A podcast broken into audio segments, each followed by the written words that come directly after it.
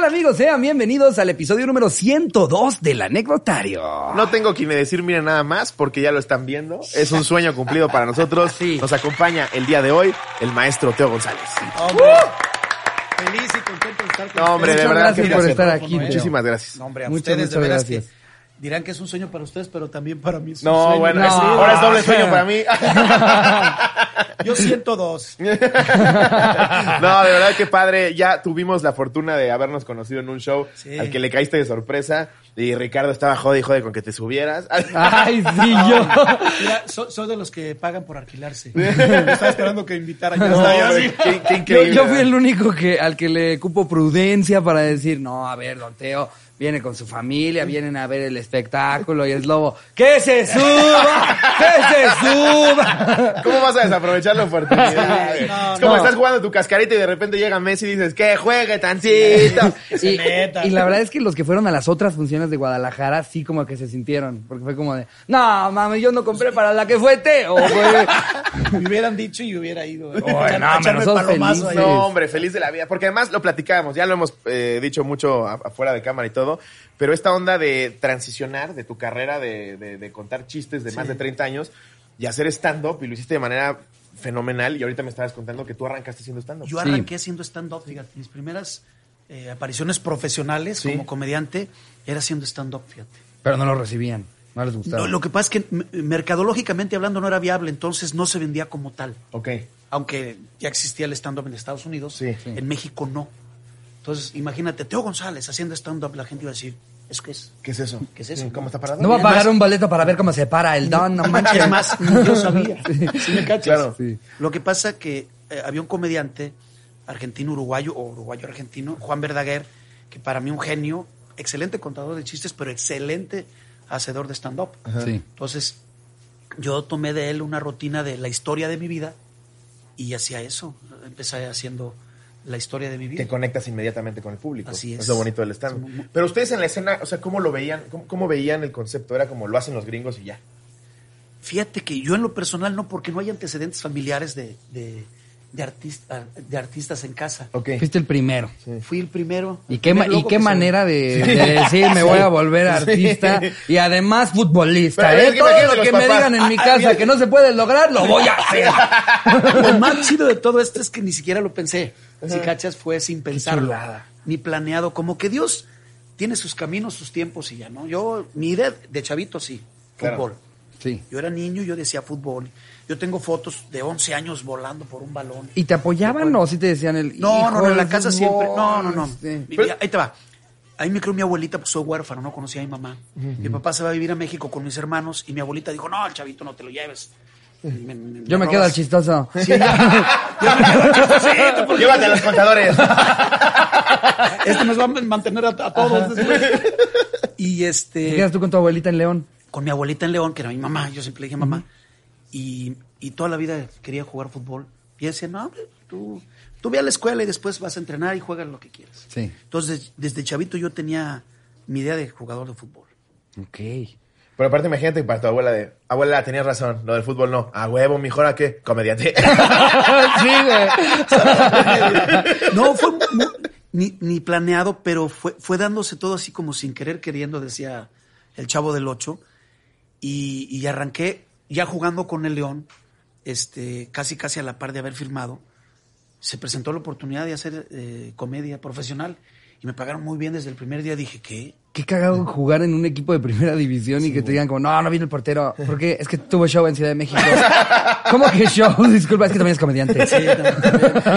Y le- Oye, y has de haber sido el, el consentido de todo el equipo, ¿no? Porque ade- Fíjate además de ser sí. jugador, eres comediante, te traías a todos atacados. Yo recuerdo mucho anécdota en una entrevista, no me acuerdo con quién, pero tú contabas que, que, que de portero hacías reír a toda la banca. Sí. Y yo decía, es ahí.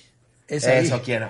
Todo el mundo me decía, mira, yo fui compañero, por ejemplo, de, de Carlos de Jesús Eusebio, en paz descanse. Él, fue, él jugó en el Santos con Pelé. Entonces yo jugué con alguien que jugó con Pelé. Papá. Sí, Guau. Wow. Sí, claro. Gerardo Lugo, papá, el que se pintaba el pelo de rubio. ¿Qué tal que Pelé dice como, yo jugaba con un, Con un Teo. tío que, que jugaba con Teo González, eh, el comediante. Yo ya jugué con el que jugaba con Teo. Es más, va. Caviño, fuimos compañeros Caviño y yo, el titular, yo banquita siempre. Pero Caviño ha sido el máximo anotador de todos los tiempos en el fútbol mexicano. Nadie ha anotado más goles que él. El segundo es Carlos Hermosillo, orgullosamente mexicano. Pero tenerlo de compañero a, a Caviño, pues no cualquiera. Sí, Claro. Y me decían todos ellos, no, tú debes dedicarte a la comedia, te es que yo quiero el fútbol. Pero ellos ya como gente mayor me decían, esto se va a acabar, güey.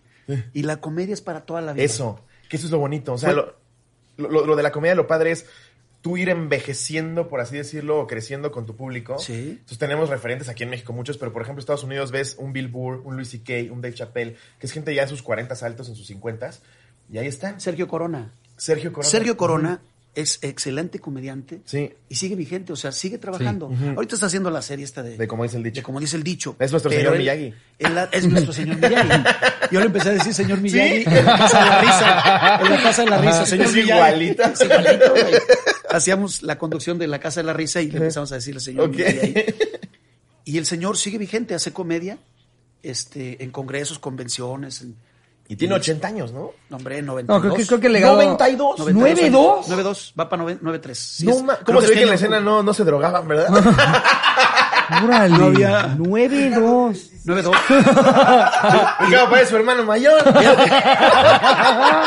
sí, wow, 92. 92 años. Y está súper lúcido. Súper lúcido. Es que y hace comedia. como con- legado, la, la comedia deja todavía mucho, mucho más, Ahí ¿no? te va. O sea, La luego siento gente que en el feliz. fútbol se pueden olvidar de ciertos nombres los chiquitos que ya no alcanzan a ver, Así pero es. todavía hay niños que se siguen riendo con cosas de gente que contó ese chiste hace 50 Así años. es. Totalmente. La gente feliz libera endorfinas. Sí. Te carcajeas y liberas endorfinas. Y las endorfinas se encargan de mitigar el dolor en el cuerpo humano, producir satisfacciones, Claro. inclusive curar enfermedades.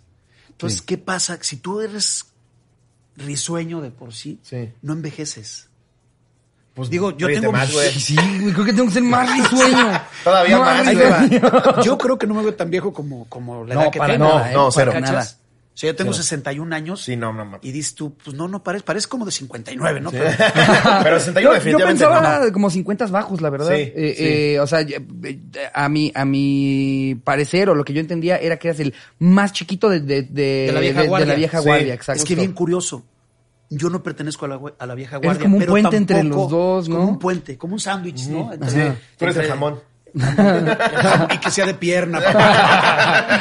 y si es serrano, mejor. Pero sí. Sin Sí, es duda. como un, un- un rango muy, muy, muy chido que me tocó. ¿Cómo te recibió la vieja guardia? Porque haz cuenta, nosotros yo- no nos hubiéramos imaginado tutearnos con Teo González en algún momento en un episodio, ¿eh? Aparte, ¿sabes qué? De Y- cajón, de cajón la referencia que tenemos de la vieja guardia es que es gente que admiramos muchísimo y que de repente en la televisión empiezan, nah, estando pero son unos pendejos. Nosotros, ¿Eh? bueno. Creo que ya, no, le te voy a pedir su tanto. firma. ya le voy a decir que sí. No, fíjate que sí es difícil que te acepten porque además antes no era tan abierto o tener las redes para darte a conocer. Claro. Solamente había un objetivo, el canal de las estrellas porque no había más. Claro. Sí. Y llegar ahí era no difícil, lo que le seguía. Era cañoncísimo. Sí. Y aunque yo trabajaba, por ejemplo, para Televisa, tanto en, en el Bajío como aquí en Guadalajara, ¿Primera división de fútbol o televisión abierta? ¿Cuál consideras que era un reto más difícil? O sea, en su momento que era más difícil de los lograr. dos, los dos. Los dos, ¿verdad? Es Igual. Dificilísimo. Dificilísimo, es un en no, no, millón. llegar a primera. Y como portero más, porque es muy difícil que un portero suelte el, el puesto. Claro. Claro. Necesita lesionarse o ser un bruto totalmente para que te den la chance, ¿no? Sí. Sí. Entonces es muy difícil como portero tener la oportunidad. Como jugador un poquito más opciones. Claro. Pero igual en, en- en- en la comedia era así, dificilísimo, muy difícil. Y el entrar, de repente no te dan así como, oye, bienvenido, que dos, Sí, tres no. así como que medio seriezones, otros que sí, este, oye, bienvenido a las grandes ligas. El primero que me dijo eso fue Gilberto Glés, a quien le mando un, un abrazo, maestrazo. Sí. Este, bienvenido a las grandes ligas, me dijo. Y yo sentí muy padre porque dije, ay, güey, me estoy colando a otro boleto. Y sí, así fue, ¿no? Claro. Y, y de repente empecé a hacer más amigos y empecé a, a conectarme con todos ellos, ¿no? Y te digo, quizás no con, con dos, tres, no, pero no pero nada. cu- cu- cuando entras, o sea, tú cuando llegas a la comedia, ¿qué tenías como referente? Así? Pues nosotros entramos teniendo a, a Franco Escamilla, ¿no? Sí. Que es, aquí queremos. Me imagino que en su momento fue Polo Polo, ¿no? Fíjate, ahí te va, no Polo Polo, para mí era como Jorge Falcón. Te voy a decir por qué. Esa era tu tirada. Yo quiero lo que Sí, está porque, viviendo Jorge. ahí te va, porque Jorge era muy familiar. Ok. ¿Sí cachas? Sí. Polo Polo era un poquito más fuerte. Sí. Y yo no me veía haciendo eso. Yo decía, yo me votaba con, con, con Polo Polo, Sí, ¿sí, claro. me entienden? Entonces diciendo Sí. que él, no, no, genio. El más, es más, es el máster de másters. Sí. Punto. De acuerdo. Pero yo no me veía haciendo lo que él porque yo decía, no me queda. Claro. A mí Tienes que encontrar tu de voz. ser tan grotesco. Entonces vi a Jorge Falcón y dice, soy más como el tiro de Jorge Falcón. Ok. Pero yo tenía inspiración con Lucho Navarro, un chileno que hacía sonidos con la voz.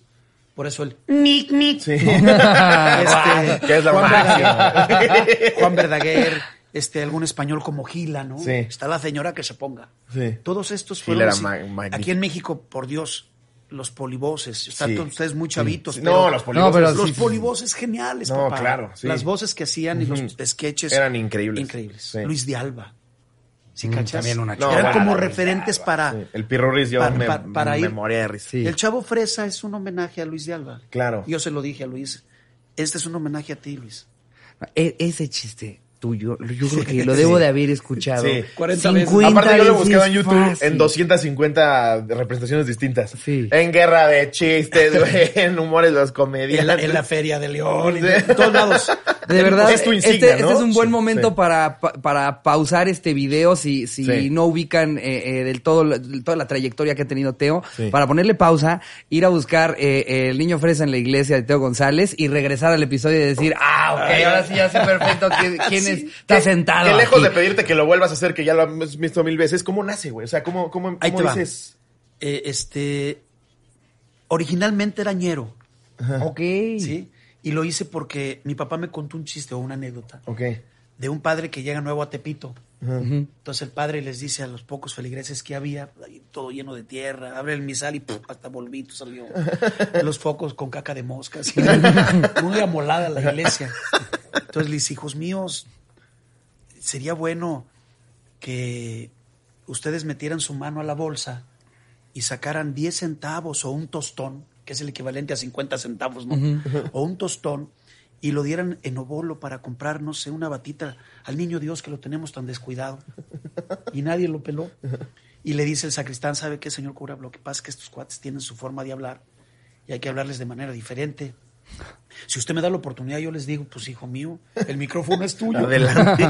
Y entonces les dice el de Tepito, esos mis pachucos cholos y chundos, chichinflas y malafacha, dice el vato de ropón que metan la baisa en la buchaca y que saquen un toleco o un Diego de Rivera y lo den en limosna para comprar el ropón del niño Chuy.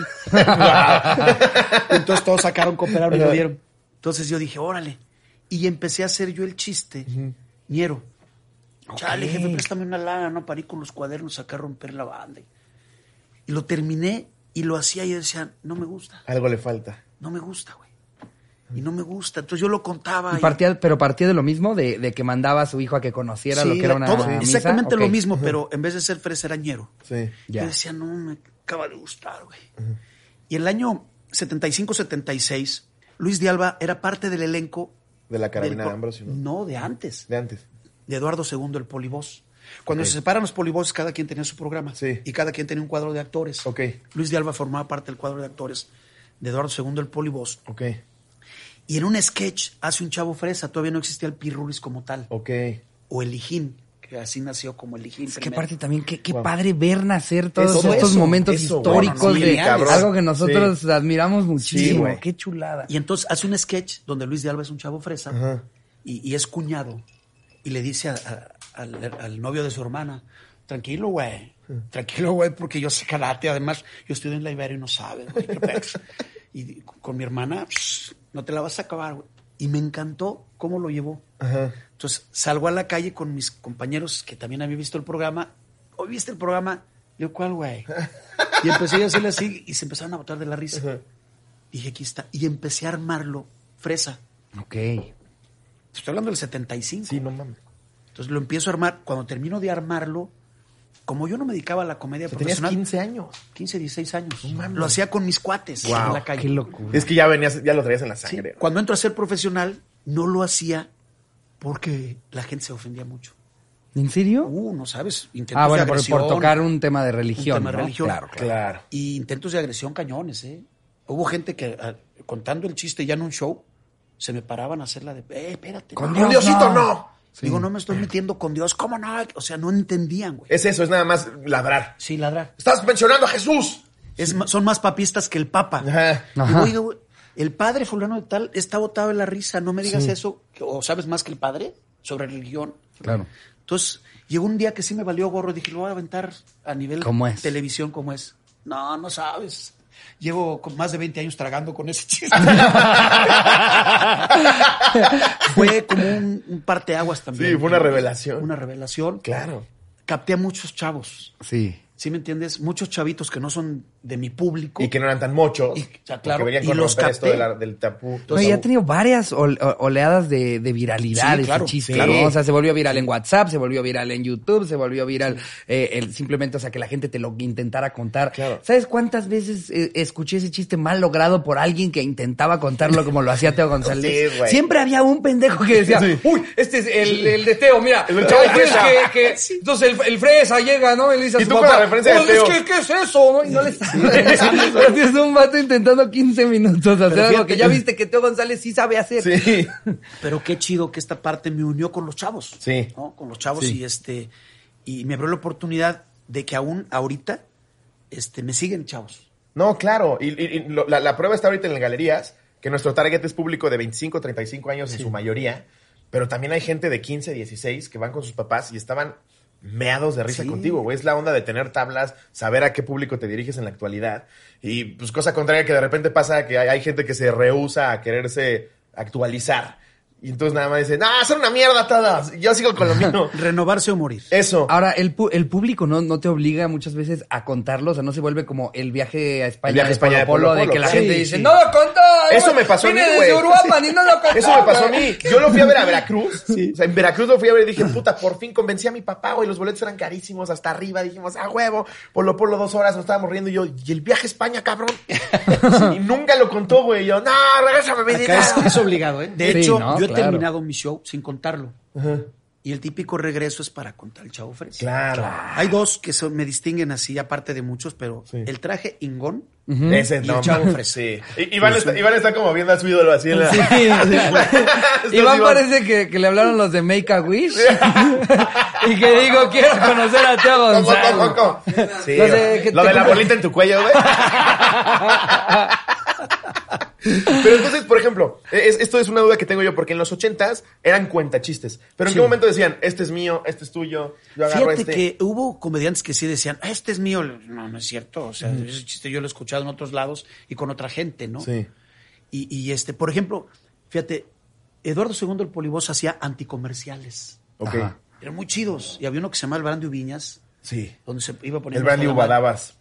Cagadísimo. Que después lo hizo Julio Vega y yo lo hice hace mil años. Lo grabé en televisión en un programa que se llamaba Teo TV, que fue mi primer programa propio. Sí. En el 88. güey. Entonces, un día Julio Vega, en paz descanse, me quiso reclamar. Y, Oye, ¿qué estás contando? Le digo, sí. Perdóname, pero ese chiste es mío. Le dije, no, no es tuyo. Ese lo hizo en 1975, Eduardo II el Polibos, y así como que dijo, ay, sí sabe. Bueno, está no, sí bien. sé. Hasta luego, Teo. Vuélvelo a contar. Entonces, sí, de repente había gente que se, se creía con el registro de, pero los chistes no tienen. Pues son, de, no do- tienen- son de dominio de público. dominio público, Claro. no tienen registro. Es como la michoacana. No son, pues son las mismas. Por eso es la paleta de cajeta es buena y a veces no. no Sí, puedes luego el logo es bien diferente. Como ¿no? dices tú, ¿sabes quién te da la autenticidad de que es tuyo? El público. El público. Claro, lo Alguien quiere contar el chavo fresa y dice, no, no, no, ese no. Sí. Es como si yo quiero contar el viaje a España. Pues Claro. van a decir no, güey. o dices, ahí tienes Polo un Polo". perro y le haces así. Sí. Sí, claro. Nosotros en el stand-up es completamente al revés. O sea, tú escribes tus chistes, entonces si de repente llego ahí, veo a Iván que está contando uno que cuento yo, es, oye, papá. Oye, espérate. Pues lo escribí yo, güey. Que en Monterrey se da, ¿no? Eso, ese, ese fenómeno. En todos lados se da. En todos lados se da. Y, y, y se, se apoyaban entre comediantes, como por ejemplo nosotros cuando salimos de gira hacemos mucho lo que le llamamos el tallereo. Sí. Que es, ay, traigo esta idea y todos aportan Claro. un poco para hacerlo. Fíjate ¿Había esa buena onda o si era como de, no, no quiero ayudarle a Teo porque ya le está yendo muy bien? Ah, fíjate que al principio era muy difícil esa parte, ¿no? Inclusive cuando yo doy el boom, que sí te mueve el tapete, ¿no? De manera chida, pues. te Claro. mueve, o sea, despiértate, actívate, cabrón. Sí. Entonces volteaba con alguien y decía, oye, güey, este, ¿cuánto cobro, cabrón? Y la actitud de, pues lo que valga tu show. Sí, es por eso estoy Oye, preguntando, güey, idiota. Pero ayúdame, ¿cómo es Sí. lo que tú consideres que valga? Y, y yo decía, cuando a mí me toque esa parte y alguien me pregunte, yo sí les voy a ayudar. ¿no? Claro. Y aprendí a, a cobrar pagando. Tuve que pagar para, para saber cuánto Tuviste que contratar a un, a un comediante para decir, No, bueno, no, ya sé a cuánto una cobra. persona que, que- que era productora. Siguiendo una voz. Y Bueno, me dijo, Jorge. oye, te quiere una empresa así y te contrata. Ah, pues arréglalo tú, ¿no? güey? Dice, ¿cuánto te parece que pidamos? Le digo, pues, ¿cuánto te parece? Me dice, ¿te parece tanto? sabe. Dije, sí, sí me parece bien. ¿Tú cuánto ¿Sabías quieres? que se cobraba bien la comedia? Cuando. Bueno, cuando eh, yo ya estaba ahí, sabía que se cobraba bien, no que yo podía cobrar bien todavía. Claro. Ya. Yo sabía que cobraba poco, pero yo decía, tampoco puedo exigir porque no soy tan famoso Sí. para, para tener un nivel de cobro. Sí, claro. Entonces, de repente, te llegan 20 mil pesos por un show hace, hace 23 años. Sí, no. Y dices tú, oh, qué chido está esto. ¿no? Claro. Que, de- que, que en fútbol en la vida podías generar No, eso no, no, no. El fútbol, ahí te va. Yo cuando empecé a hacer comedia profesional, yo jugaba fútbol por 7 mil pesos al mes. Era mi sueldo como jugador profesional de fútbol en 1983, este, 7 mil pesos por mes. Y el primer show que hago, acabando, me, me dan 10 mil pesos por 45 minutos. No, Sí, no mames. Te andan Y saliendo yo dije, los ojos. Se me salieron las lágrimas. Tú así de, ¿cómo aquí lo reparto? y al día siguiente me dan 10 mil pesos. Y en cuatro días me metí 40 mil bolas. No, Me mames. dice, ¿vienes la semana que entra? Dije, no, Claro. puedo, no puedo venir diario, güey. y la siguiente semana fui tres días porque un día tuve que salir de, de León a jugar y regresé. Pero trabajé tres días, me dieron 30 mil pesos. El siguiente fin de semana, cuatro días, 40. Entonces yo dije, ¿qué, qué onda, güey, con esto? ¿Me entiendes? Pero no. cuando das el, el bono en las grandes ligas, ya le habían quitado los tres ceros a la moneda. Entonces, este, exagerado, pero exagerado, cinco mil pesos una vez. Pero normal te pagaban dos mil pesos. Y de repente te dicen 20 por show. Sí, no Y te llegan tres a la semana dices tú, De aquí soy. de aquí soy. Sí, güey. claro. Métete tus guantes por el culo. Sí. Entonces empiezas a, a aprender y te digo, no siempre te dan la bienvenida, pero somos un gremio bien raro, fíjate. Beto, Entre comediantes, no, yo lo cuento mejor que ese o yo, eh, quién sabe qué, ¿no? Y este, pero cuando alguien necesita algo, todos son bien unidos, Sí. nos unimos y donamos hasta lo que no tenemos. Eso por está padre. Sí. Entonces, yo digo, somos muy, muy, una ambivalencia muy rara. Que qué ¿no? cago porque es el mismo fenómeno en el stand-up, güey. sí, hasta que llega ya las máximas consecuencias, ¿no? Cuando te enteras Sí. que alguien está mal de salud, Todo todo, el gremio levanta la mano para decir que se ocupa. Yo hago show, yo vendo tanto. Pero no nomás Sí. lo decimos, lo hacemos. Lo hacemos, En el. Teletón, el primer gremio que juntaba dinero para el Teletón era la comedia. Qué y arrancábamos varios días antes Ajá. del inicio del Teletón. Haz de Órale. cuenta, el Teletón siempre comenzaba en diciembre, por ahí de los primeros 5 de diciembre, una cosa así. Ajá. Bueno, nosotros en noviembre ya habíamos juntado los primeros dineros donados hacia el Teletón. Guau. Los comediantes. Ya si no llegaban, que llore Lucero. Órale, vámonos. Sí. Tres de la mañana. Nueve, nueve, nueve. Tráete al más fatídico de todos. Órale, pásalo para acá. Entonces te digo, un gremio raro, ¿no? Porque de repente así como que eh, medios envidiosones, pero a la, a la par, el mismo cuate que, que envidia, voltea y te da todo. Tú, Es lo raro, sí. Pero es como, es. me enteré que estás diciendo que mi show es una mierda, pero gracias por estar aquí ayudándome porque me la estoy pasando mal. Sí, es, es- es- es Así algo es. raro. Serio, Y, luego te toca esta onda de, o sea, entras como de última cola del vieja escuela, estás entre la vieja y la nueva. Sí. Y luego antes de nosotros empieza a, a- a gente como el JJ, ¿no? Sí. Como, ¿qué, qué otro referente sería que vemos en Telehit? El costeño. El costeño, el Costeño, norteño, Brian. el Ajá, el norteño. Pero no son tan nuevos, ¿eh? El No. costeño tiene una trayectoria muy importante. El norteño fue de los triunfadores de, de un concurso de comedia que se llama El Riatatán. Ahí, ahí salió la Chupito, se velió con B chica. Pero sí llegaste antes El- que toda esa Claro, cámara. no, tú mucho ya tenías antes. un nombre Sí, no, antes no. que eso, claro. Lo que pasa es que ellos son cuarenta y tantos cincuentones. Yo Sí. tengo sesenta. Voy, voy- este año, si Dios quiere, cumplo 61 años ya.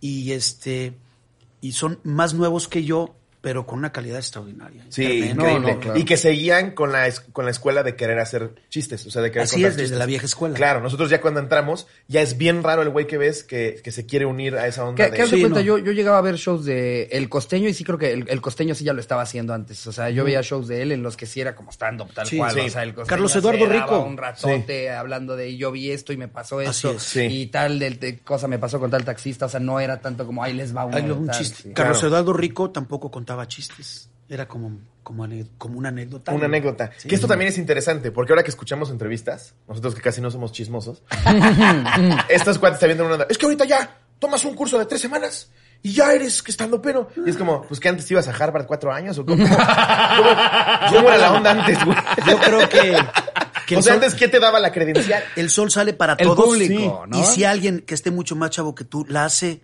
qué bueno, Qué güey. chingón. Qué chido. Sí. A mí me han preguntado miles de veces sobre el stand-up. Digo, qué genial, güey. Sí. Porque es una, una rama también de la comedia.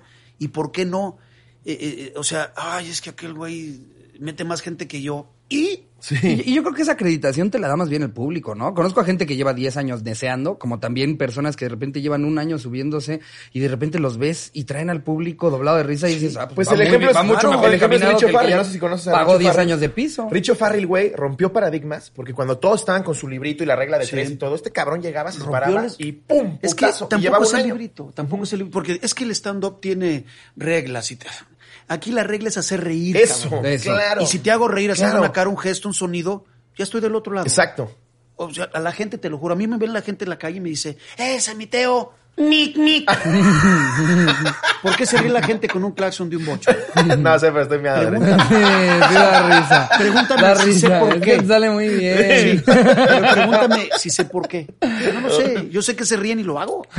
Si cachas, no es claro, una regla. Claro, Es yo me divierto divirtiéndote. exacto. Eso es lo chido de esto. Y la regla la dicta el público. Por ejemplo, eh, el, el- que son muy groseros. Le digo, pues groseros, dependiendo, ¿no? Como lo quieras ver. Sí. Yo no lo digo porque a mí no me queda. Eso. Pero, pero no por eso. No- no por eso es la Y criticar no, es la regla, eh, o sea, por ejemplo, yo que, que recuerde, me parece que Michelle Rodríguez no dice ni una sola grosería en todo su set y la he visto es- tener es a una hora maravillosa. a público Es muy buena. doblado Michelle Rodríguez es. Mira, ahorita que dices tú a, a Richard O'Farrell, primero que se decida si es Richard o es Farrell. Ay, Eso es en lo que yo no estoy de acuerdo, cabrón. Yo no estoy de acuerdo con Eso sí, escoge un nombre. Sí. Pinche pomposo, güey. La otra. Ay, Franco es camilla. Ahí le falta, ¿eh? porque ni siquiera es cama. Es camilla. También que le aspire alto. Oye, Carlos Vallarta. Ajá. ¿Qué onda, güey? O sea, con el pelo suelto. Yo también puedo soltar el pelo, ponerme unos lentes negros y hacer comedia. Además que le enseñen a escribir porque Vallarta se escribe con vela. ¿Ves? Luego por eso nos chingan, Carlitos.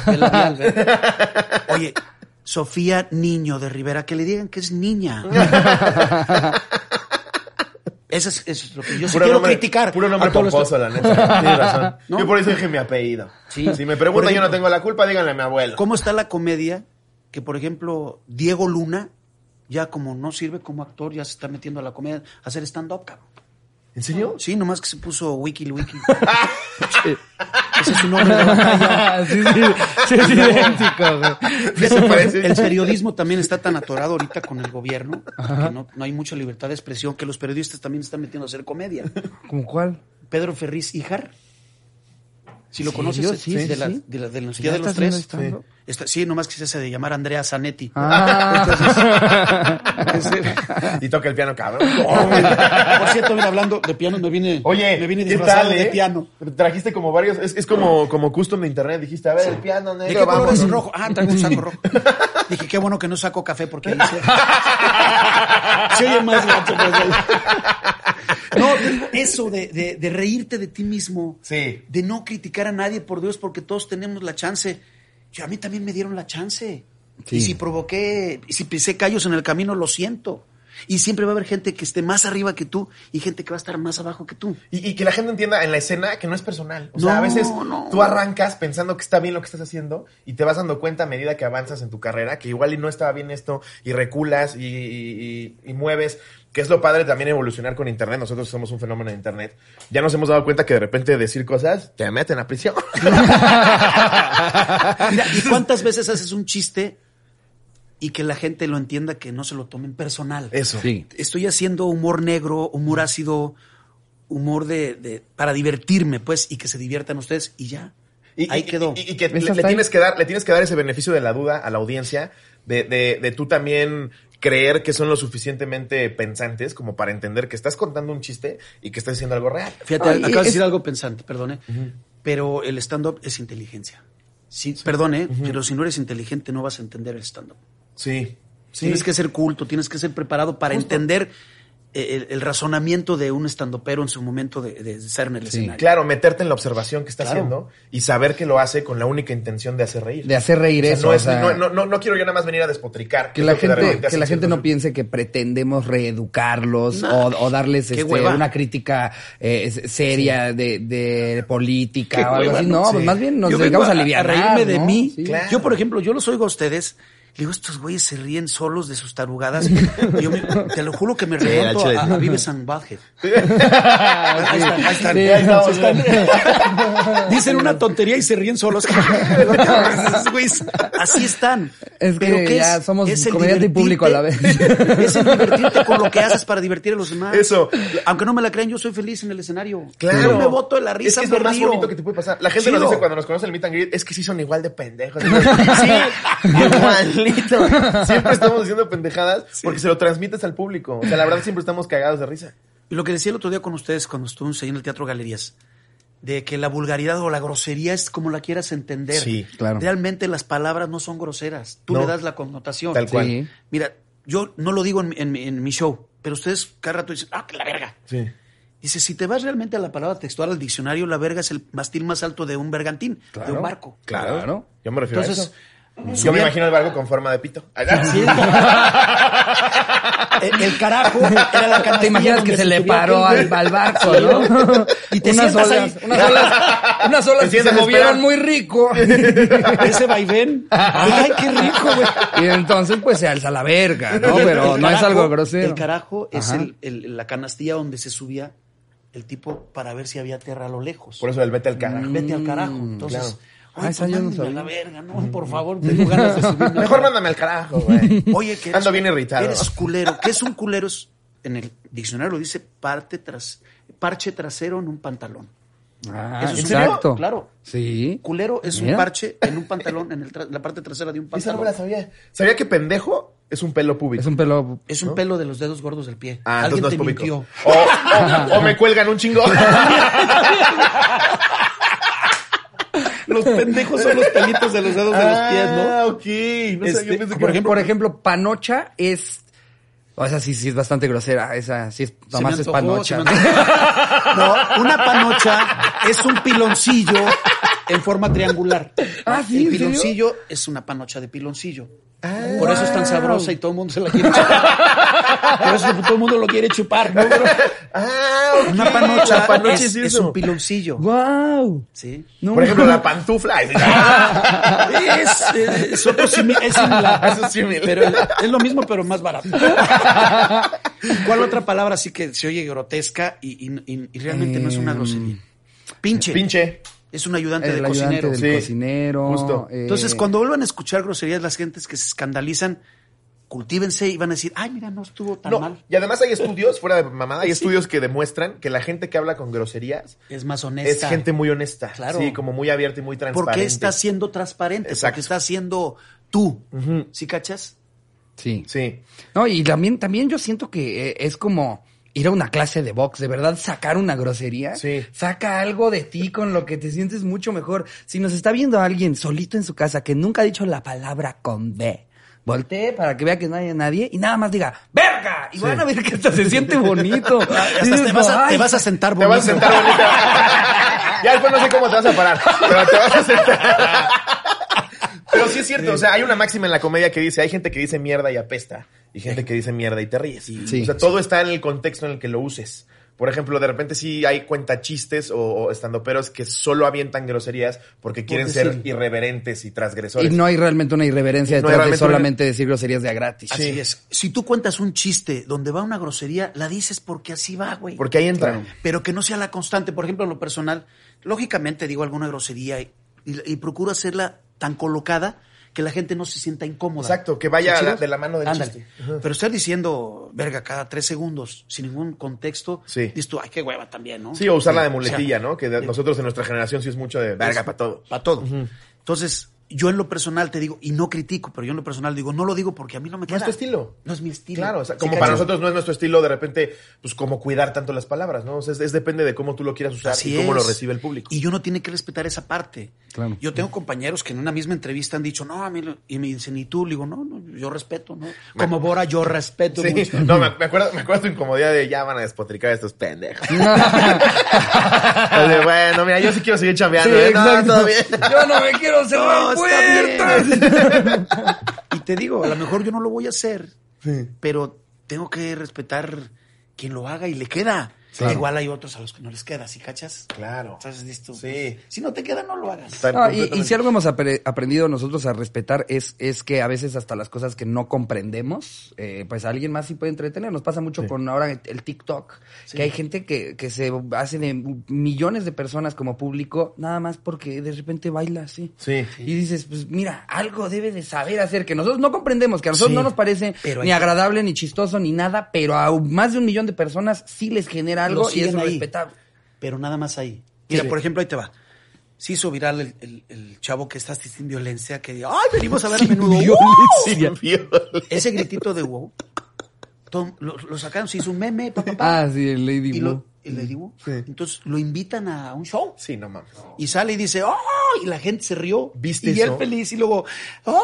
Sí, los primeros Y a 10 lo- segundos son muy buenos. Y, y al minuto ya la gente Era decía- dolorosísimo. Y él no sabía qué hacer Claro. Porque no hay una preparación. Porque es un Ah, fenómeno no, no. que surgió Espontáneo. espontáneo. Sí, no, no, no porque encuentres a un público en internet se- si- significa que, que puedes hacer un show en vivo. Son cosas ¿No muy cachas? distintas. Nos lo decía Kalimba fuera de cámara y tiene toda la razón. Es muy diferente un famoso y una celebridad. Tú a la celebridad le celebras algo, lo admiras, lo sigues. Y el Un- famoso, pues surgió. Y sabes, él sabe si, eh, si sigue el camino para volverse celebridad. Ahí me preguntaban esa parte, ¿no? ¿Te gusta la fama? Le digo, me gusta el prestigio. Claro, wow. ¿Sí cachas? Sí, o sea, 100%. la fama, un momento de Iván dice, ya me voy. Un momento determinado- Se lo va a tatuar rápido, Iván. Eh, es chida la fama, pero el prestigio es bien importante. No, totalmente. 100%. Yo- hay, hay gente en, en la artisteada que es muy famosa, pero no tiene prestigio. Wow, sí. Y cuando tienes Tantos un nombres prestigio... que se me ocurrieron ahorita. Sí, claro. yo no, no lo a digo volar. por, por respeto. Sí. Es show, Pero es show. ¿qué pasa? Pero ahí te va. Ahí te va. El, el- el prestigio es chido porque donde quiera que te pares, la gente va a reconocer tu trabajo Claro. por lo que haces. Sí. ¿Sí cachas? Sí. Sí, sí, totalmente. Es eso. Digo, la es- mataviejitas es famosa. es una mujer Sí. famosa, pero mató Y viejitas. no me da nada de risa. ¿eh? sí, Entonces- 100%. Esa parte del prestigio es chido que los, que los empresarios hablen de ti. A mis espaldas, por ejemplo, yo he escuchado cosas muy chidas de mí Claro. que me gratifica. Digo, ay, qué padre, ¿no? Cuando Sí. te dicen, Teo González, nomás hay uno. Porque no da problemas, te resuelve cualquier situación. Y, y lo que dices, nunca te metiste en polémicas. Nunca o sea, me no hay, no hay- no- yo nunca he ido a hacer popó te- viendo TV Notas y que salgas tú ahí.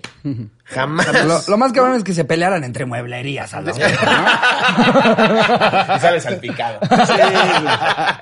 Pero, güey, lo chingón de, de, de, de, de- de tú entender cómo renovarte, cómo mantenerte vigente. Este último comercial que hiciste con, con el personaje de Dragon Ball. Sí, Tao- Tao- Teo Pai Pai. Teo Pai. Pai Teo Pai Pai. Teo Pai Pai. Es, es una, es una genialidad, güey.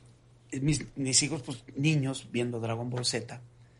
Y este me decían, papá, este señor se parece a, a Mr. Satán. Hay un comediante Sí. Ajá. que se llama José Natera, Ok.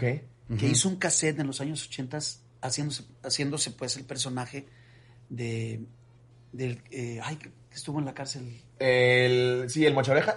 No, no, no. Se parece El Pasolera. Eh, eh, Se parece a no, no, no. Él, él, él, este acaba de salir y ahorita lo quisieron volver a agarrar y ya se les había pelado. Ah, no, entonces no hagamos chistes de ese señor. No, no, no. De, Caro Quintero. Caro Quintero. Caro Quintero. Máximo respeto, Pues, ¿eh? Sí, no, Total. no, yo, No, no, no. yo soy fan de Me trabajo. estoy refiriendo. Él, él hizo un cassette Sí. eh, emulando a Caro Quintero. Ok. Y pa, pa, pa, y la gente lo, lo oía y lo escuchaba y Esos sí son el huevos. ¿eh? Sí, Y este. José Natera, yo dije, ay, sí se parece a Mr. Satán. Y me dicen, ¿y tú a, a Tao Pai Pai?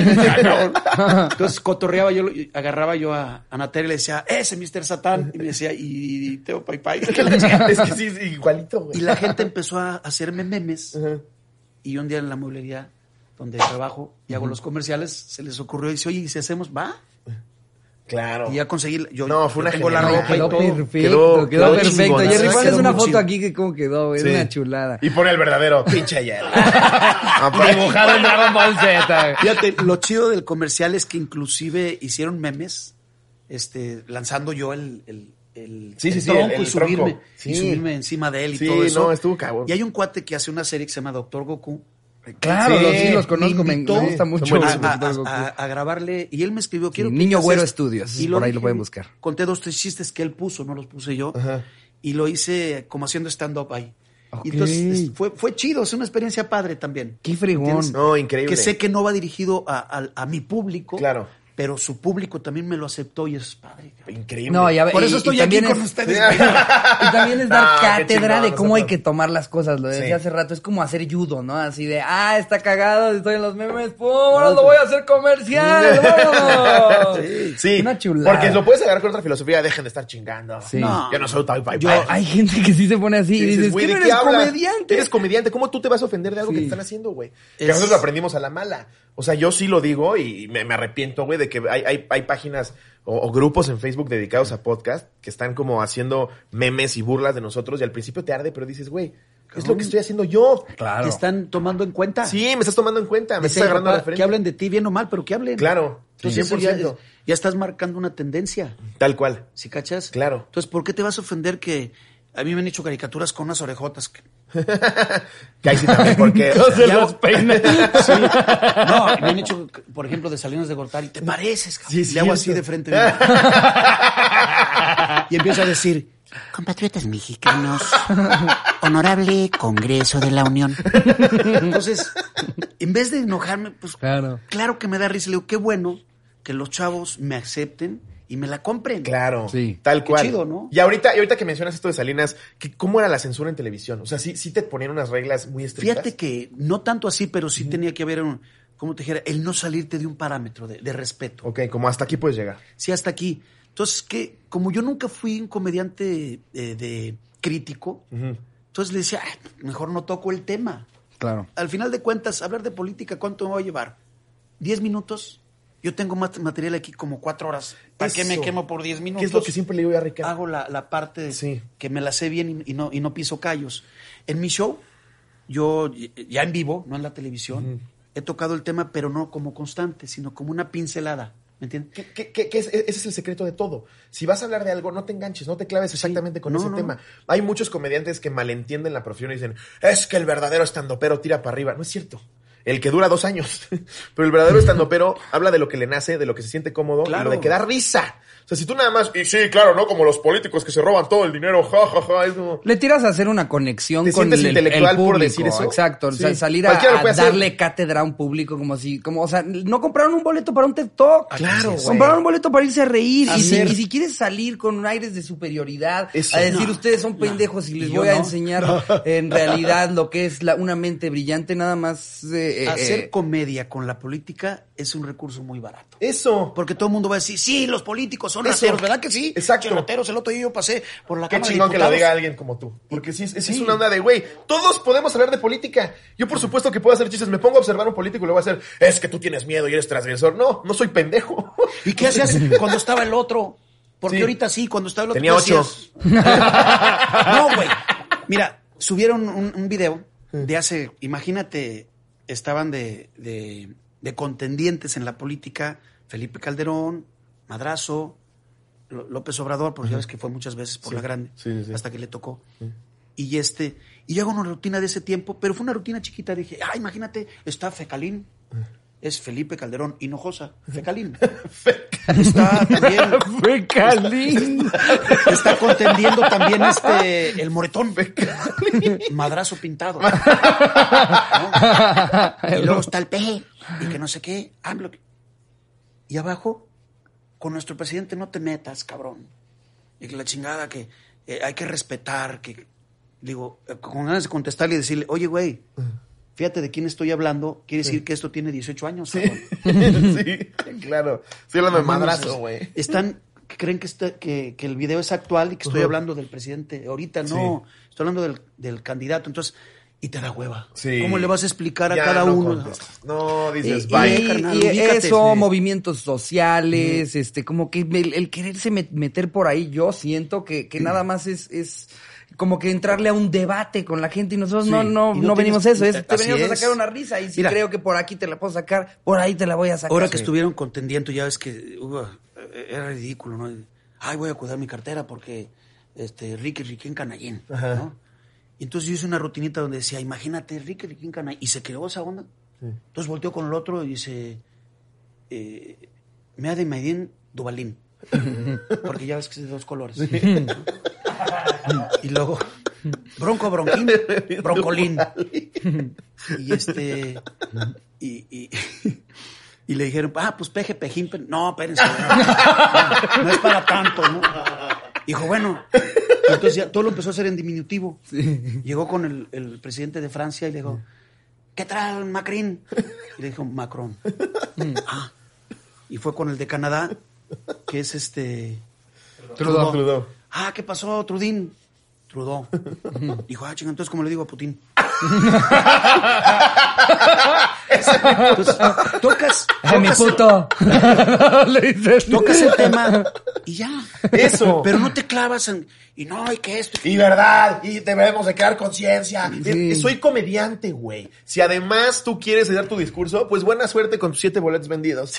Con seis cabrones clavados de ¡Ah, huevo! Ese güey sí tiene pantalones. No, ese güey es un pendejo. güey. Porque no sabe que lo que está haciendo es comedia. Nada tienes más, que hacer reír. nada más. Como comediantes, nuestra única intención y objetivo Ajá, es reír. chayotero, ¿cuánto te están pagando? Nada, me está Pues, pagando nadie. Ojalá alguien me pagara, güey. porque No, y lo curioso no es que ¿cuántos periodistas hay ahorita por hacer chistes sobre hablando algo. y defendiendo al actual? Ujú. Que dices, no, a ti sí te están pagando por... Sí. por- Entonces no, me- no digas chayotero cuando tú estás haciendo cha- chayotero. Claro. Engaña a los idiotas, pero a la gente que, que tenemos un, algo de No, y de verdad inteligencia. Los abiertamente, como frente. comediantes, para nada esa es nuestra línea. y No, no quiero que nunca no. ningún partido político me pague, y no quiero que jamás se me acerquen como para pedirme campaña, porque justo no quiero dar esa imagen. Mi- nuestra idea es nada más hacer reír con todo lo que se nos ocurre, como dice Ricardo. Si veo que por aquí te puedo hacer reír, pues por aquí Claro, no voy a y hay claro. gente que, que decide que su género sea eh, comedia política. Y órale, Torres. date por ahí. Chumel. Torres. Mira, ¿sabes? Justo, antes sí. de Chumel Torres, en- digo, ni yo tampoco lo... Broso. No, y antes de Broso, don Jesús Martínez Palillo. Ok. Don Jesús Martínez Palillo era netamente político. Sí. Y era el estandopero número uno. Sí. Y Él es que los y comediantes de. Carpa fueron los primeros es, estandoperos sí. de Y México. él decía, políticos, chup- pulpos chupeteadores, cafeaspirinólogos, hijos de su qué barbaridad. Aquí en México, la gallina de los huevos de oro, señor. Sí. Mendigos políticos nos quitarán la gallina, pero nos quedan las chivas rayadas del Guadalajara. Entonces, el señor hablaba de política, pero cañón. Pero ¿de qué forma? Genial. Claro. Y, y yo lo conocí ya siendo un hombre mayor, ya en, en pleno retira, en plena retirada, y seguías haciéndole caravana al máster, ¿no? Claro. No, Pero pues- llegaron otros que tocaron la comedia y está Broso, que a mí se me hace un genio. Un genio. Chumel, que es un genio. Héctor Suárez. Héctor Suárez. por Héctor Dios, Suárez. Qué manera de tocar No, no, el tema no. político, porque él decidió que su comedia fuera así. Esa iba a ser su Pero al final del día Sí, es sí. comedia. O sea, sí su intención, el, el- el- el remate es algo chistoso. No es nada más despotricar. No, no, si estuvieras no. dando una TED Talk. No, no, no. Y yo tuve la fortuna de, de conocerlo, de tratarlo, de inclusive hacer sketches con don Héctor Suárez en Estados Unidos. Y, y este, y es un máster. No, o sea, No, al final bueno. del día nosotros buscamos un aplauso, pero que vaya acompañado de una sonrisa, de una risa. Si nada más es un aplauso así, estás, estás en una manifestación, no en un show. no, Tal cual. se emocionan y le hacen. ¡Sí, a huevo! Eso- Ese sí sabe. Eso háganlo con pancartas y cartulinas en la calle, pero la idea es que aplaudan con una sonrisa y digan, me la estoy pasando de huevos. ¿no? Claro. Lo chido de esto es hacer reír, llámese stand-up, imitador, hacedor de sonidos, cuentachistes o lo que tú quieras, pero que la gente se ría. Ese es el objetivo final de todos nosotros. La- Ustedes, la los verdad chavos, es vieja que guardia y todo. Es, es, su- es- está de ensueño eh, eh, ver, ver cómo eh, hay, hay generaciones de comediantes que tal vez han estado muy distantes o a veces hasta de, de mala ondita y todo, pero qué, qué momento estar ahorita nosotros tres, poderle hablar a un público y decirles, no importa qué sea lo que hagas, si te dedicas a la comedia, lo hacemos por hacerlos reír, y es lo Así único que importa. nada más, y hacerlo contigo aquí, qué chulada poder Sí. decir eso. eh, No, y, y a la nuestro verdad, público. yo me siento emocionado. Te lo juro, o sea, me- eh, mucha gente dice, oye, ¿te sigue emocionando hacer cosas nuevas? Por supuesto, el día que deje de provocarme una emoción esto, me voy. Sí. Me retiro porque 100%. hay que respetar al público. Sí. El día que para mí, ay, voy a trabajar, mejor me voy. Sí. Yo tengo tres cosas muy puestas en mi mente. Y Lupita, mi esposa, que siempre está conmigo, es la primera vez que yo te a hablar chochando. Adiós. eh. Sí. Sí, es que, hay que irse con dignidad. Sí. En el box y en el fútbol, si no te vas a tiempo, terminas haciendo el ridículo.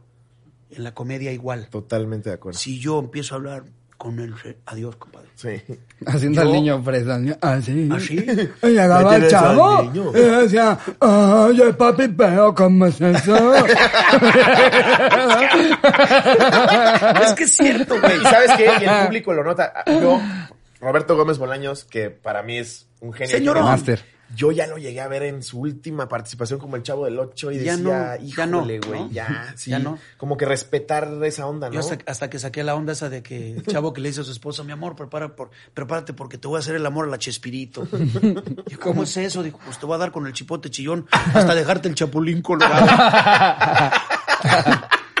te voy a hacer, ¿cómo dice? Te, te voy a, te voy a dar un kiko. Te voy a dar un kiko en la chilindrina y te voy a hacer un señor barriga con el maestro longaniza hasta que digas ñoño. ¡Guau! Yo se lo hice. Eh, por- Y a ver si por don prestas tu chiquito lindo. Es que lo puedes acrecentar, ¿no? Sí, claro, claro, un sinfín claro. de referencias El que se maestro pueden Longaniza. hacer. Te voy a dar un poco. eh, Te puedo dar por el chiquito lindo. Es como la chimoltrufia. Exacto. Oiga, pues les parece si arrancamos de manera Sí, formal sí. con el anecdotario. De hecho, es que nos pasa mucho que cuando somos muy fans de alguien que vino, se nos olvida que hay. Se nos olvida el anecdotario. Y cuéntanos, Teo. Pero mira, Sí. para darle No, fe y legalidad al episodio, vámonos con las anécdotas, que es lo que nutre el episodio con los cotorros y las Así cotorras. es. Venga. Esta vez convocamos, eh, estamos dándole una segunda vuelta a tu peor experiencia en algún viaje familiar. Sí. Yo tengo una experiencia en un viaje que me di, no. ah, esa cada rato. No, nunca. Dice un cuate que le decía el Marco Polo, dice, porque se viajaba tanto el güey, que al último ya ni de su cuarto salí. El Dice Jerry, Marco amén, hermano. Dice, no, no, no, no consuman drogas porque puedes terminar siendo cristiano. Es que sí, siempre hemos dicho eso. Un cristiano antes pasó por toda la decadencia humana. y después encontró a Dios. Sí, porque era eso, la tumba, güey. a ver. Eh, ¿Quieres ¿te que empiece con una? Órale, date. Mira, esta la manda Giovanni Ramos. Venga. Eh, ¿Qué oña, cotorros? Espero que estén muy bien. La tituló nada más por la anécdota. Ok. Verán, esto pasó en diciembre del 2019. Mi familia y yo fuimos a la playa para celebrar el 30 aniversario de casados de mis padres. Fuimos a un rincón de guayabitos por algunos días y pues resulta que el primer día mi mamá, mis hermanas y mi cuñado pensamos en subirnos a la banana. Ja, ja, ja. Ok. Es muy divertida la De mi tío, ¿no?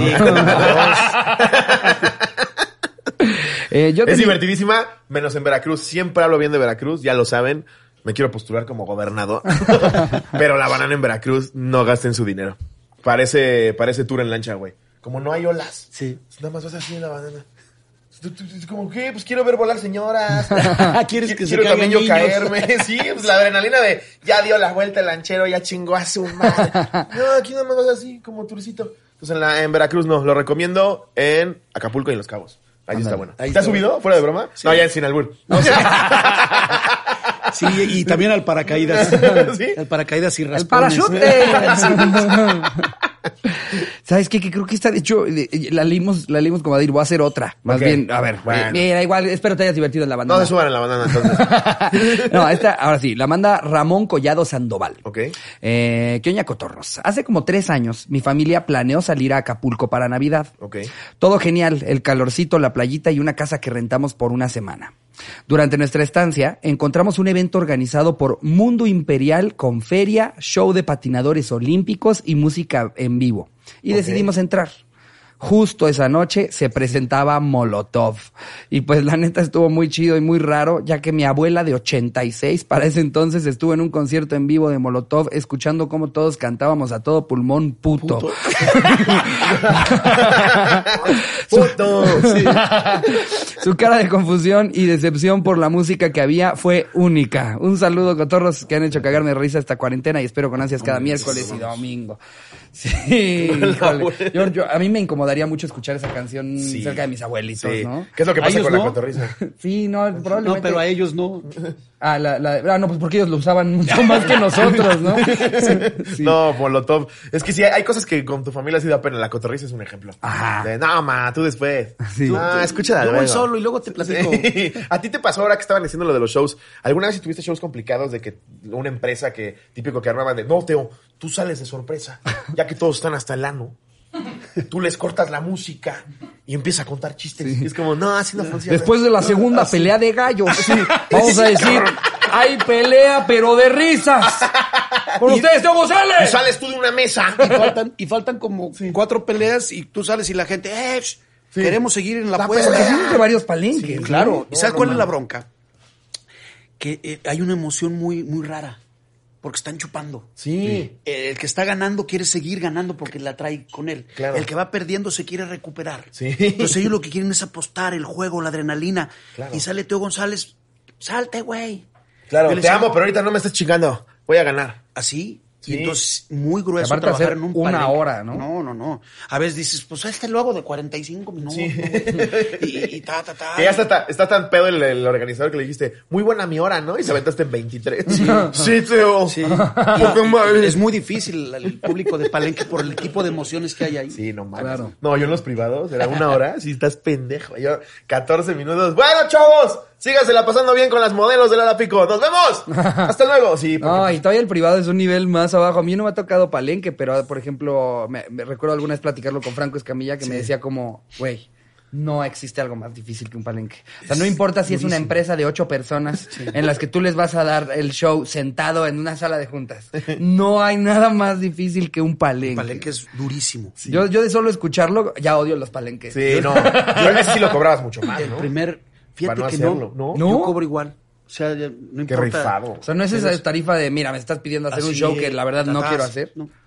Siempre fue así. El primer palenque que yo hice, Señor. yo, Sí. yo, este, Gracias. yo ya me quería ir. Fue así casi ganas de llorar. Decía, no mames, que ya se Es que es acabe". horrible. Y volteaba y, no, y, y el mendigo minutero no avanzaba. cabrón.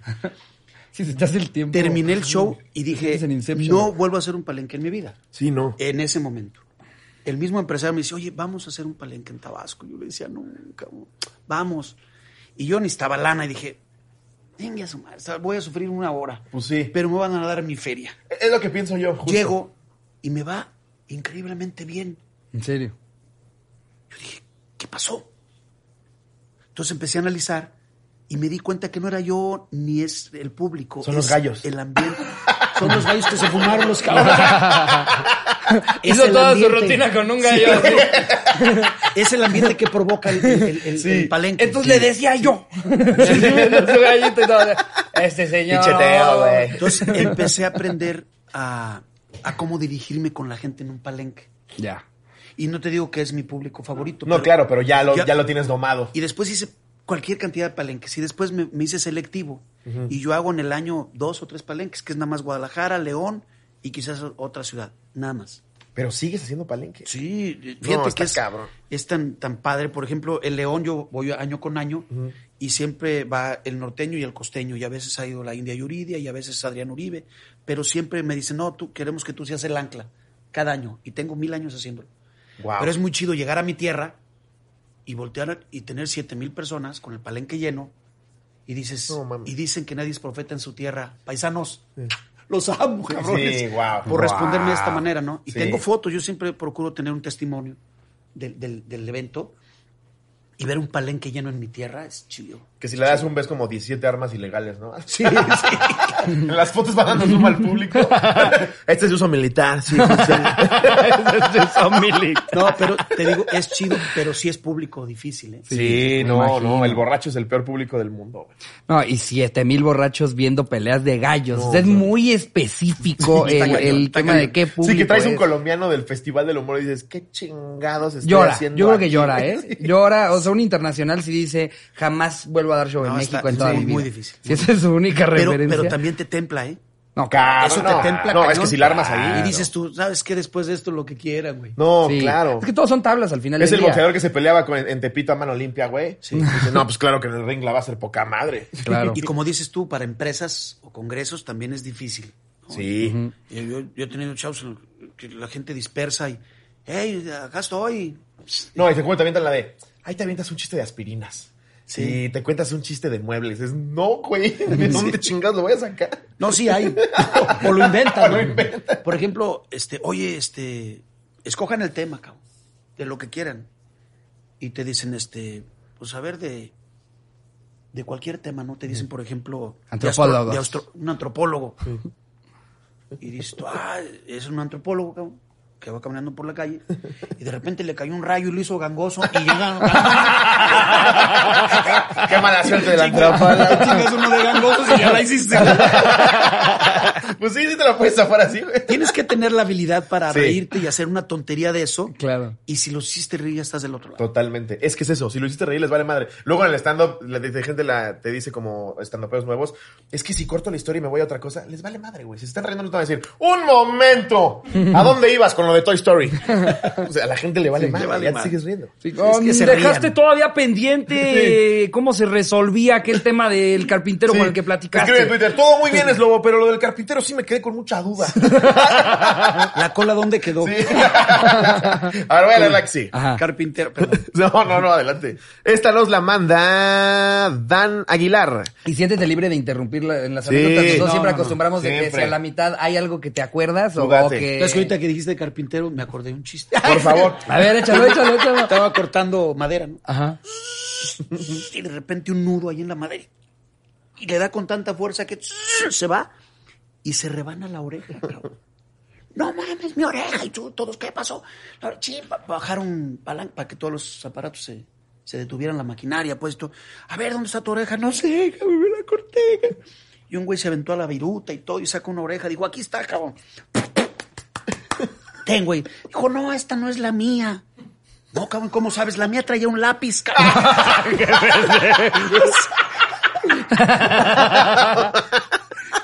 Seguía cortando otro güey madera y este y está distraído hablando con otro cuate. ¿Qué? Unas chaves saliendo, cabrón. Tú invitas una y yo otra. Shh, Órale. Un 12, güey. Como decía eh, este seis tú, seis mí. ¿no? y de repente llega un cuate nuevo que es, que es director. Y yo, "Ey, ¿qué le ¿Cómo está platicando? Cortando la madera y volteando para otro lado. Dijo, no se preocupe, yo tengo mucha experiencia en esto. Dijo, no, sí se le nota. Pero te hay que tener que- cuidado, ¿no? ¿Cuántos años tiene trabajando cortando la madera? Dijo, cuatro. Así es.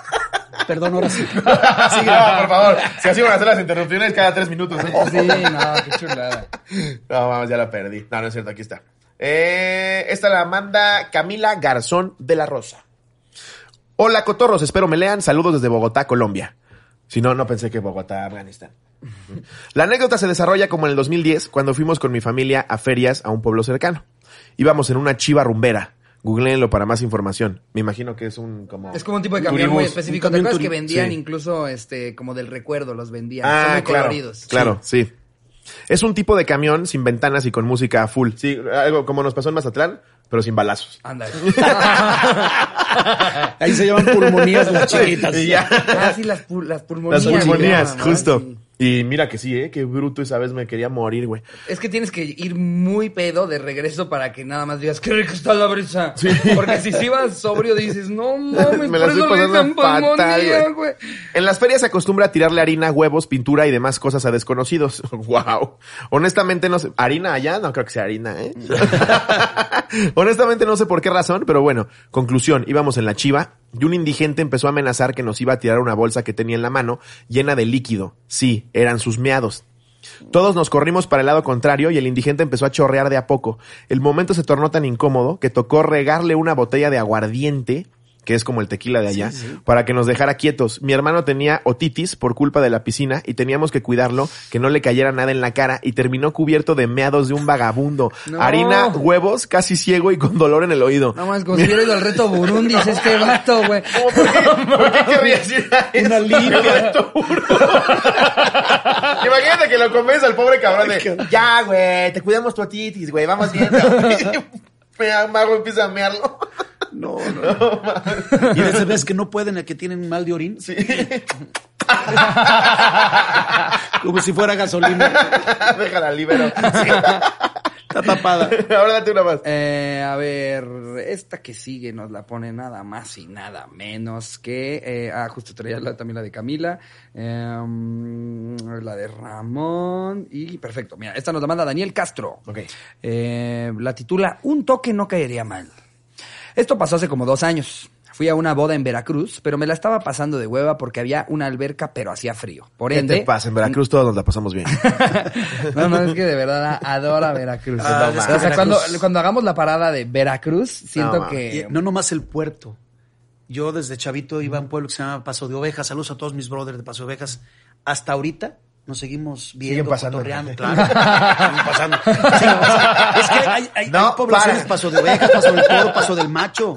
Hay un chorro de nombres chidos allá. Y, y mis cuates de toda la vida, de ahí de Paso de A Ovejas. ver, conoces todo el país. No, es Todo un el estado. país. Todo es el país. Veracruz tiene 11 millones de, de habitantes, güey. O sea, creo que es el tercer estado más grande de la República. Tú ves el choricito 11 ahí, pero está pobladísimo, Y, es- güey. y te vas casi hasta la frontera. Sí. Nada más un pedacito de Tamaulipas, de Tampico hacia arriba, Ajá. porque está el puente donde está Tampico y está Madero, y el puente, y del otro lado del puente ya es Veracruz. Sí. Oye, ¿te- ¿no, ¿no ha habido alguna ciudad o algún pueblo en el que digas, este sí, yo creo que soy el primero que ha venido a dar show? Y paso de ovejas, güey. Así que no mames, ¿cómo, Saludos se, a Paso cómo de se Ovejas. consume comedia en paso de Sí, ovejas? no mames, cabrón. No, eh, si hay pueblos en los que de repente, ay, nunca había venido aquí, cabrón. Sí. Quizás al estado o una población cerca, ¿no? Sí. Pero, pero yo, por ejemplo, a Chiapas, a poblaciones muy alejadas, casi llegando a Guatemala. Que hasta llegas tapado de la cabeza, ¿no? Sí, cabrón. Para darle show al ingeniero. De que son los 50 años del cardiólogo, no sé Del qué. y tú, doctor "Ah, Jiménez". caray". Como que muy armados todos los enfermeros, ¿no? No, pásame el bisturí, pinche machetote. Te voy a enseñar cómo operamos aquí, Teo, chécate. Es que aquí operamos así. Barras, hijo de puta. Eh, en fin, eh, porque había una alberca, pero hacía frío, por ende nadie estaba en ella. Pero sentía la necesidad de nadar porque pocas veces se daba la ocasión y pues me valió madre y me metí.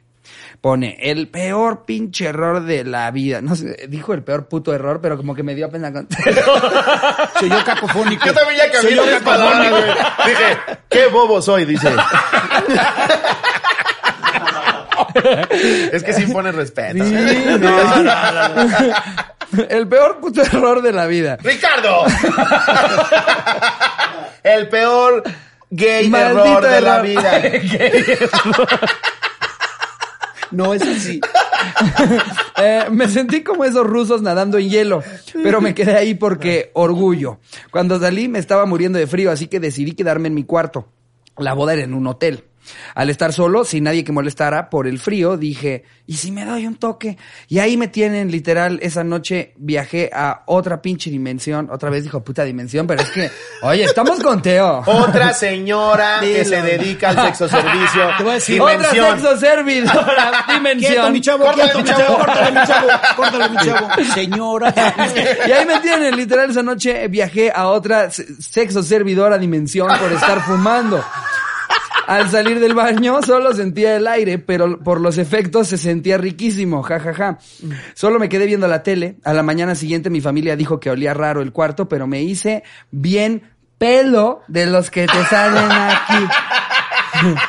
Así logré ponerme astral en un viaje familiar sin que se dieran cuenta. Está... Eh, ¿qué, qué, qué era el culero? ¿Qué? Parche trasero del pantalón. Está parche trasero del pantalón. pantalón. Pero es la primera anécdota que mando. Un saludo. ok. con, con este cambio de anécdota creo que podemos darle concluida el episodio. No. ¿No quieres? Que no acabe nunca. Ya tenemos aquí a Teo tres horas. Los chistes. No, de verdad, Teo, qué, qué honor, de, de verdad lo decimos gracias, de corazón. gracias, gracias. Tenerte aquí, ver todo lo que has hecho, la carrera tan chingona que tienes, cómo sigues vigente, cada vez haciendo cosas más padres. Para nosotros es una palomita más en nuestro No, currículum y no, tenerte aquí fue maravilloso. Sin La gente también lo va a disfrutar Qué muchísimo. bueno que, que lo disfruten y, y- y- y qué bueno que me acepten. No, No, al hombre, contrario. ¿cuál Porque no hay, no- no hay una diferencia de... Al final es hacer de- reír. ese es. No, y cuando nos El conociste. objetivo es hacer reír qué importa si tienes 100 años, 50, 90 Sí. o 18. Sí. Cuando nos conociste, viste cómo salimos corriendo de nuestro camerino, como Sí. si nos hubieran dicho que Sí. acababa de llegar Bono. Sí. ¿Qué tal, don Teo? Un placer, Aparte nos dicen, ¿puede pasar? ¿Por qué, ¿De qué me ¿Cómo hablas? que si puede pasar? ¿Por qué lo tienes esperando ahí? No, de verdad, muchísimas gracias. Las puertas siempre están abiertas de parte de nosotros para Gracias. que quieras, cuando quieras. Si te quieres subir ahora a los, eh, los, los shows que quedan, para nosotros sería un honor. El que sea, Nada, lo que lo quieras que anunciar sea. a la gente. No, eh, nada pues más son que, tus redes. que- que qué bueno que, que tienen oportunidad de reírse. Aquí en México este, ha estado difícil la situación por, por este por la afluencia de los lugares. Sí, sí, sí. Y están, están de hecho, a partir del primero de agosto se, Se vuelve a se vuelve a, Sí, a- sí. a poner. Porque además es necesario, yo sé Claro. que es molesto, Claro. pero es, es No, necesario. pues es terminar de esta maldita terminar, pandemia. terminar. sí. Entonces, y vamos a terminar si nos usamos el cobrebocas, si hacemos los protocolos de sanidad y si nos vamos cuidando unos a otros, por pura solidaridad. Sí. Pero yo arranco el 7 de agosto ya en Estados. Unidos, mi gira en Estados Unidos. Arranco el 7 de agosto en, en Los Ángeles. Se llama Aquí sí se vacunaron la gira. Se llama... no Primer va- Mundo Tour. no me vas- ¿Sabes cómo se llama? ¿Cómo le pusiste, Teo? Se va a llamar Mojados de la Risa. Ay, Por los paisanos que están sin papeles. Ah, claro, sí vi, el- sí vi el flyer. Vas, vas con alguien más, ¿no? Va Jorge Falcón, Sí. va Rogelio Ramos, el Indio Bryan y yo. No, bueno. No, mames. Lógicamente, no, no es la gira con los cuatro. Ok. Este, con Jorge Falcón y ellos también vamos a estar en, en septiembre, el 17 de septiembre, en, no, 18 de septiembre en Phoenix, Arizona. Ok. Pero a partir del 7 de agosto hacemos una gira y vamos a estar en toda la Unión Americana hasta diciembre y todavía continuamos el año que entra. De hecho, renovamos un contrato por tres años más. Acaba de llegar mi vice de trabajo renovada y vamos por tres años de gira. Qué bueno que no te Venga, pasó como al Coco. enhorabuena. El Coco Feliz se fue sin visa de trabajo y en 10 años no puede pisar Estados Unidos. es la peor tontería del mundo. Claro. O sea, Le ha pasado a varios colegas, a muchos, ¿no? ¿no? Sí. vamos a decir nombres, pero muchos compañeros se han quedado sin su vice de trabajo y sin la de turista, porque Claro, ya no puedes irte de shopping Decir, a San Antonio, hazme el entonces, favor. Hay que pedir pe- perdón. Eso es lo que hacer- sufre uno. Sí. No poder ir a San No puedo ir a San a los outlets, Gucci. Entonces, lo mejor es tomar con una empresa. Lógicamente, Claro. hay que pagar la visa La de inversión trabajo, es fuerte, pero vale la pena. pero vale la pena. Vale Sí, la pena la tranquilidad. Con la, ¿A qué viene a trabajar? ¿A qué huevos? Sí, sí. Ah, sí, yo a trabajar, sí, señor. Señor Top Wi-Fi, pásele, por favor. uno- sí. Traes la visa Sí, de con trabajo. tu visa A1 y dicen, oh, oh. Sí. ¿Sí me entiendes? Es, es muy padre. Claro. Lógicamente paga los impuestos correspondientes. Pues sí. Y está bien. Hacer las cosas como tienen que como ser. deben de ser. Tal y, cual. y eso te da tranquilidad, te, te da el estar en paz. Entonces, en Estados Unidos, pues estén pendientes, vamos a andar a toda la Unión Americana. Buenísimo. Y este, y aquí en México también estamos ya con algunas fechas, pero en la espera de que todo se haga realidad. Que se porque esclarezca sí, la situación, ¿no? hay Sí, así que sí como sea. que sí, como que no. Exacto. Pero, pero por lo pronto sí en Estados Unidos ya a partir del, de- del 7 de agosto. Súper, aprovechen, cotorros Pues aquí vamos a poner la información. Si para cuando salga el episodio ya hay fechas re- reanudadas en México, aquí también las vamos a poner. Ya está. Igual suscríbanse al exclusivo, esténse pendientes de nuestras fechas. Y si no, por lo menos regálenos like y compartan. Y este es el episodio que sí le pueden enseñar a sus papás sin miedo a que les digan nada. Mis cotorros, que empiecen una muy bonita semana. Les mando un beso donde lo quieran. Adiós, producción.